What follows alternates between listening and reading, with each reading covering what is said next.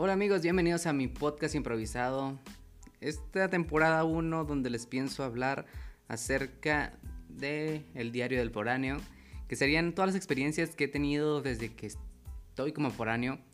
Quiero hablarles de la primera semana que estuve viviendo solo.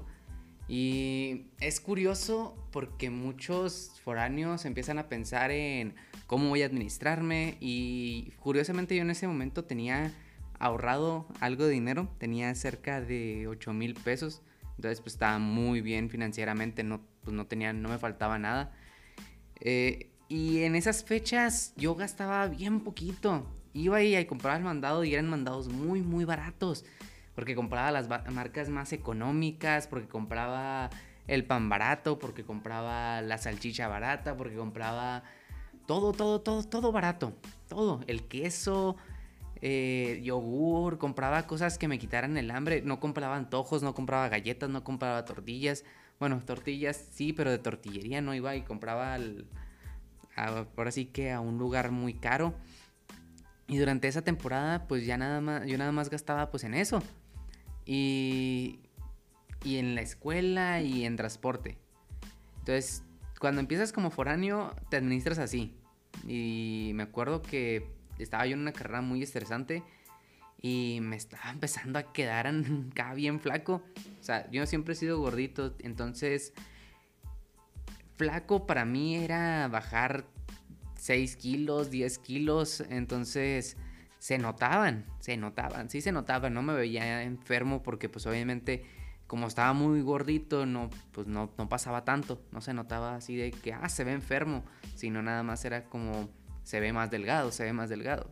Y, y era por eso, porque cuidaba tanto el dinero también que no gastaba, o sea, no quería gastar, no quería comprarme un gustito, no quería comprarme una pizza, no me compraba unos tamales. Lo normal que compra uno para quitarse uno la idea. No, en ese entonces no, no me compraba un burrito en la calle porque también tenía que empezar a comer bien. O sea, traté de hacer todo de un trancazo, cambiar mi estilo de vida, a cuidarme, a comprar lo mejor que se pudiera, a ahorrar, a tener los mejores hábitos de adulto que se pudiera, porque pues era la primera vez que empezaba a vivir solo. Y le busqué y le busqué y de repente yo duré cuatro meses sin ir a, con mamá. Y pues la verdad es que hasta ese momento yo me la había rifado así de que cuidándome un chorro y haciendo las cosas lo mejor que se podía. Pero se me olvidaba el factor humano porque no estaba disfrutando la vida. O sea, estaba haciendo las cosas bien, pero de un bien, o sea, nada más marcado por la sociedad, pero realmente no me sentía bien. Yo no me sentía a gusto, no estaba disfrutando la vida, no estaba... O sea, ¿de qué te sirve?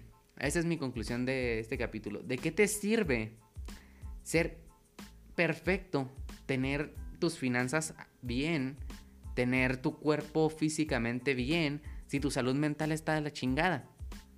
Entonces, yo les quiero decir, preocúpense antes por cómo están mentalmente que cómo están físicamente. Y cuando busquen una pareja, preocúpense de que esa pareja esté establemente, de hecho creo que viene con el nombre, que esté bien mentalmente antes de estar con esa persona. Porque físicamente mucha gente va a estar bien, pero mentalmente no está tan pelada. Y con eso me despido. Espero les guste este podcast tan cortito de mi podcast improvisado. Aquí pues todo es improvisado, así que a ver, espero les guste.